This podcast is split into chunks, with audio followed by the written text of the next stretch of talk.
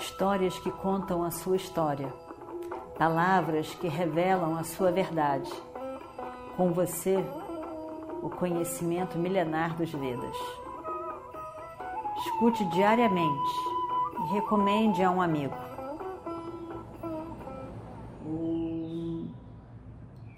Vakratunda Mahakaya Surya Koti Samaprabha Nirvignam Kurumedeva Sarvakaryeshu Sarvada.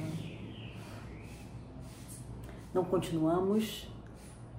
Bhishma, Pitamaha, o avô Bhishma, estava deitado na cama de flechas, no mesmo lugar de quando ele foi acertado com as flechas por Arjuna. Ali ele permaneceu porque ele estava esperando a hora certa, a hora auspiciosa para largar seu corpo.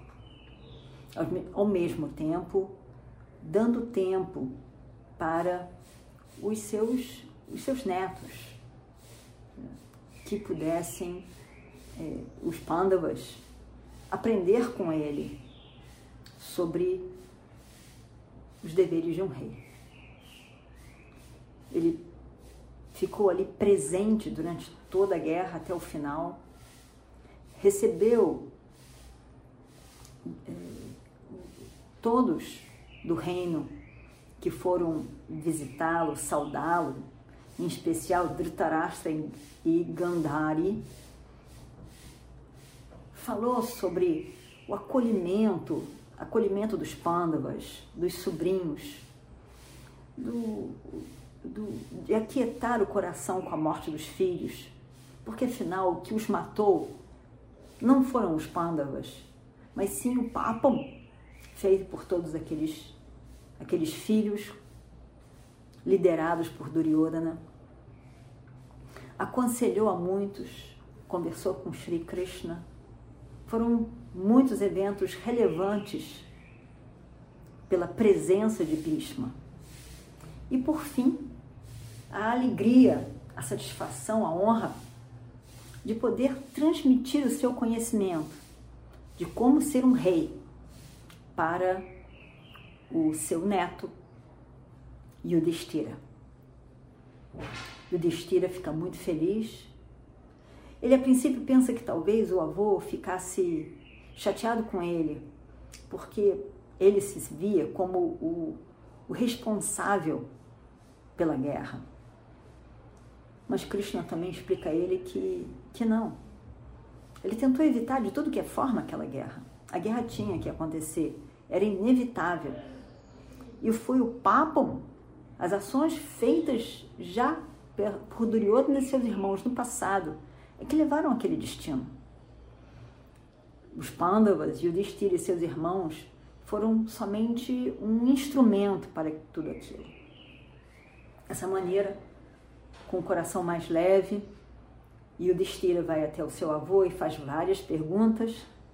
Ele fica feliz em respondê-las. Nós já vimos várias delas, agora mais algumas. Lembrando que a preocupação de Yudhishthira era com ser um rei adequado, um governante de um reino, que ele seria dali para frente, tendo sido coroado rei. E o Destira pergunta, então, como que deve o rei se conduzir?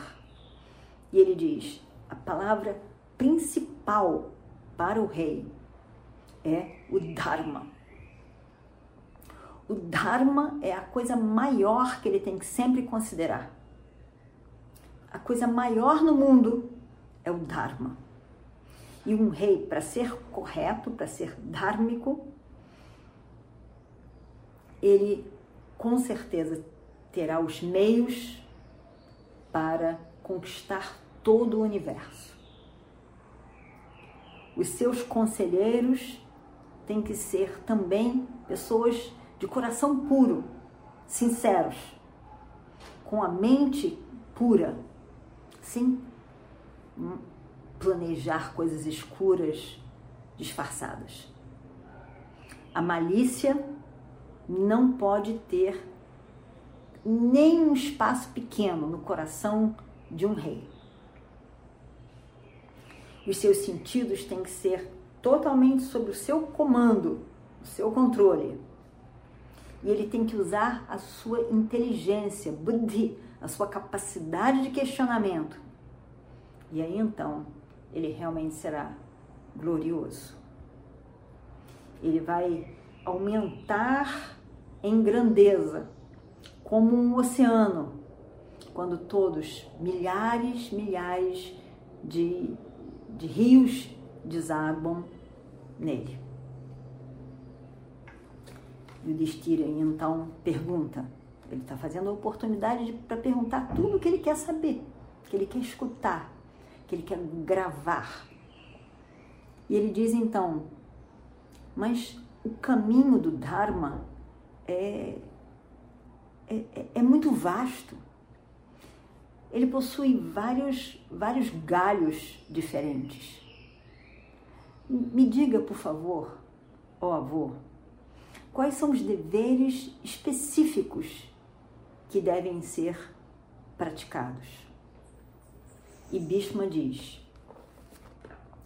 começa-se com respeito ao pai, à mãe e, aos, e, e ao guru.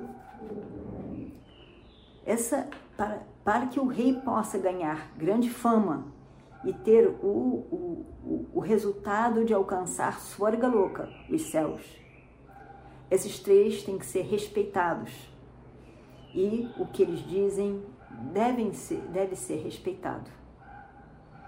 Eles têm que ser, esses três, como os três fogos que, que os Vedas dizem que têm que ser é, mantidos, respeitados, mantidos, reverenciados diariamente.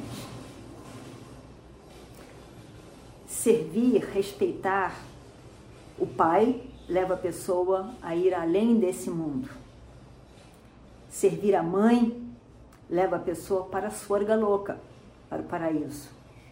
Servir ao Mestre faz com que a pessoa possa alcançar a, o, o Brahma, Brahma Louca, onde a maior felicidade e conforto existe. E o Destira diz então: eu, quero, eu gostaria de saber sobre Dharma, Artha e Kama. Dharma, o que é correto, Artha, a segurança, Kama, o prazer o, o, e o caminho da vida com relação a esses? Qual desses três vai ajudar a pessoa a se manter na direção certa na vida?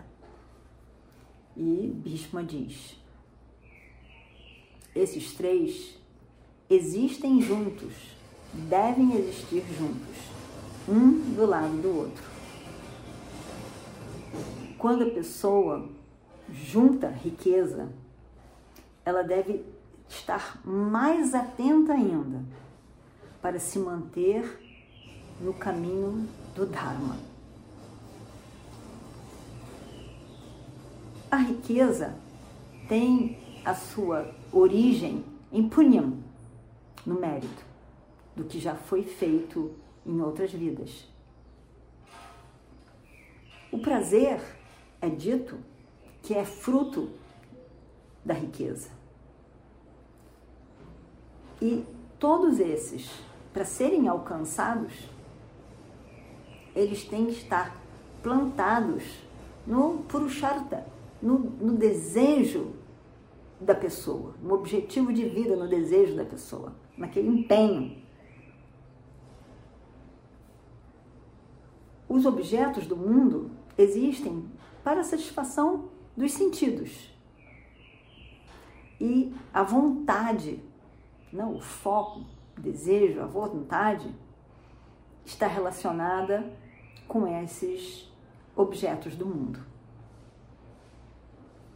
Então, a totalidade desse Artha Kama,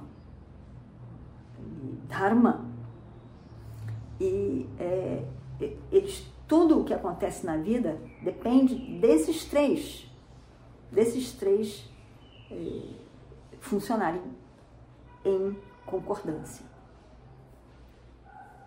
E, e, e, e o objetivo maior de todos, de toda a satisfação que os objetos podem trazer, os objetos de prazer podem trazer, o, o, a, o alcance maior de tudo, mais do que o prazer através dos objetos, é moksha, a liberação final.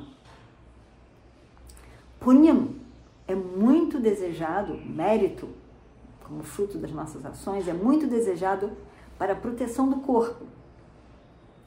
E a riqueza é muito importante para alcançar mérito, punyam. O prazer, afinal de contas, é, está ligado à satisfação dos sentidos. Todos esses estão ligados, Dharma, Artha, Kama, estão ligados a, a, ao desejo, à paixão. Então, o, a busca desses três não deve ser por eles mesmos, só para satisfação, só para o prazer, porque o ganho futuro, definitivo, não será da felicidade.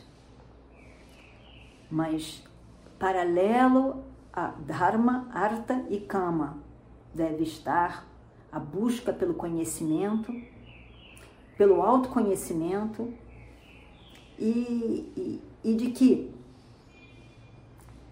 e, da, e da, da aquisição desse, desse, dessa realização de quem sou eu. Aí então o ganho será imenso. Punyam é alcançado para a purificação da mente. A riqueza pode ser alcançada, mas é, pode toda ir embora através é, do desse a, a riqueza deve ser alcançada, mas não deve ser gasta, não deve ser usada somente para os frutos dos desejos. Dos desejos. O, o prazer maior é, não deve ser somente para sustentar o corpo, para satisfazer o corpo, mas todos os três, Dharma, Artha, Kama, tem que estar focado como com Purushartha, com objetivo mas não como um meio por si mesmo, mas como um meio para alcançar moksha, a liberação. Esses três devem ser eh, sacrificados para que a liberação possa ser alcançada. O foco maior é a liberação, não por ele mesmos. E e, e isso tudo pode ser alcançado através de um, uma vida de, de, de dedicação. Porque moksha, a liberação, é o objetivo mais alto da vida. Deve-se, em toda instância, se, se viver a vida tendo em mente que é moksha e não somente dharma, artha, kama, que é o objetivo mais alto da vida. E o Distira diz: Buddhi, a nossa capacidade de raciocínio, é superior a todas as coisas, as pessoas dizem. É essa, é essa Buddhi, essa capacidade de inteligência que ajuda a pessoa a, a, a, a planejar o futuro e realizar aquilo no futuro. Também, quando aparece uma emergência, é importante essa capacidade de pensar, Buddhi. Me fale sobre Buddhi. Em especial, quando o rei tem dificuldades, quando ele está em dificuldades. Como, por exemplo, quando ele é atacado por muitos inimigos. Como que essa Buddhi, essa inteligência, pode ajudar para protegê-lo. E Bhishma diz então: Eu vou falar para você sobre o dever de um rei quando ele está com problema, quando ele está angustiado, quando ele tem problemas ao seu redor. Quando ele está angustiado, o inimigo pode se tornar um amigo. Um amigo possivelmente pode se mostrar um inimigo. As circunstâncias podem aparecer de tal forma que as ações humanas se tornam não tão fáceis de, de escolher, de entender. É aí que Buddhi, a inteligência, o questionamento, deve vir para salvar o rei.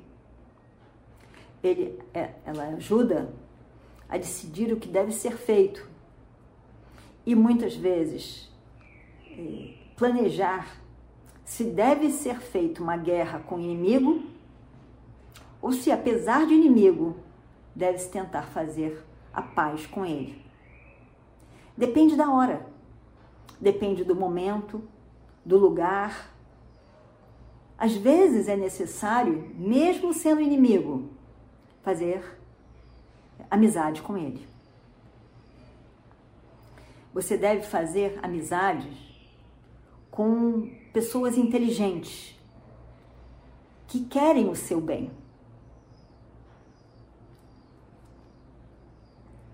Se realmente a sua vida estiver em risco, aí você deve com certeza fazer a paz com o inimigo.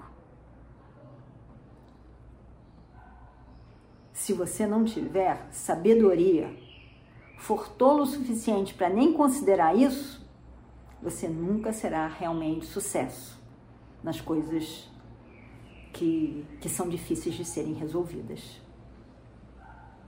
O rei tem que saber dar uma trégua com o inimigo e, e, e discutir, saber discutir com seus amigos mais de perto, depois de considerar uma situação, os prós e o contra da situação. Aí então ele poderá ser sucesso. Os amigos têm que ser analisados antes de serem completamente aceitos como amigos. Um rei deve agir dessa maneira. Os, os inimigos também devem ser analisados. A força deles, as fraquezas, têm que ser entendidas. Muitas vezes, amigos parecem inimigos e inimigos é, têm um papel disfarçado de serem amigos. num pacto, você pode não ter, saber exatamente o que, que a outra pessoa está pensando. Se ela está sendo amiga ou será que ela está sendo egoísta e não amiga para com você? Isso tem que ser levado em conta antes de se fazer o pacto. A palavra amigo ou a palavra inimigo, afinal de contas, são termos relativos. Uma pessoa considera a outra como amiga enquanto ela tem ela tem o entendimento de que os seus interesses estão protegidos em relação ao outro enquanto a pessoa acha que, que é bom, é útil para ela é, ter essa amizade. Ele acha, enquanto ela acha que, que essa, esse estado de amizade vai ser enquanto a vida durar. E aí então ele permite essa amizade. Mas o interesse pessoal é o fator mais poderoso que existe na vida de todo mundo. Todas, todo o universo está pendurado nesse fator, que é o auto interesse, o interesse em si mesmo, nas suas próprias coisas. Ninguém se torna realmente uma pessoa querida se não houver um interesse. É assim que é. Nenhum afeto será realmente evidente se não existir um interesse, um ganho, um ganho pessoal. Interesse pode ser uma coisa que parece egoísta, mas é um ganho pessoal. As amizades se, se estabelecem pelo um ganho pessoal, pelo interesse pessoal. Uma pessoa pode se tornar muito conhecida porque ele tem uma mente muito aberta. Outra pessoa pode se tornar conhecida porque ele fala muito agradavelmente. Uma terceira pessoa pode se tornar conhecida porque é, é religioso. Mas, na verdade,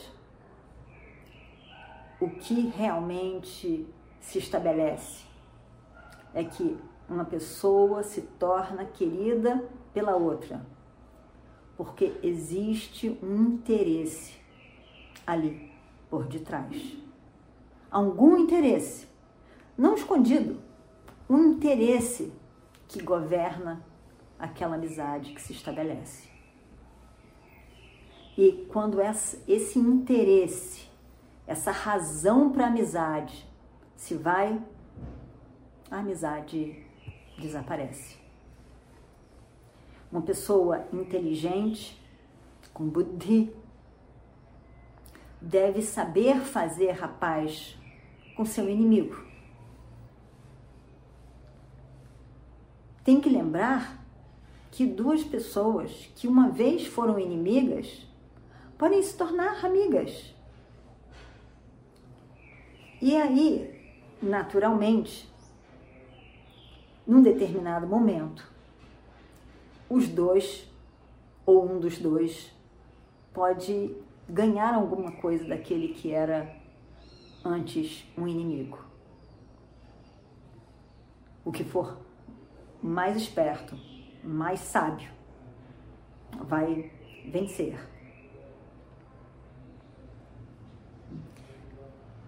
A regra, ó rei, Yudhishthira, é mesmo quando você tenha um medo da outra pessoa, esse medo não deve ser evidenciado. Você deve agir como se você confiasse totalmente naquela pessoa, quando na verdade você está desconfiando.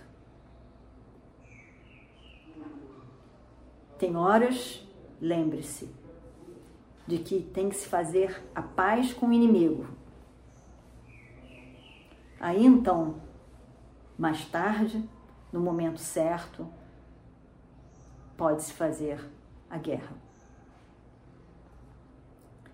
tanto para um amigo quanto para um inimigo. O rei tem que entender dessa maneira. E o Destira faz outras perguntas. Vemos no nosso próximo episódio. Om Purnamadav Purnamidam Purnat Purnamidachyate Purnasya Purnamadaya Purnameva Vashishyate Om Shanti Shanti Shanti. Histórias que contam a sua história, palavras que revelam a sua verdade. Com você, o conhecimento milenar dos Vedas. Escute diariamente e recomende a um amigo.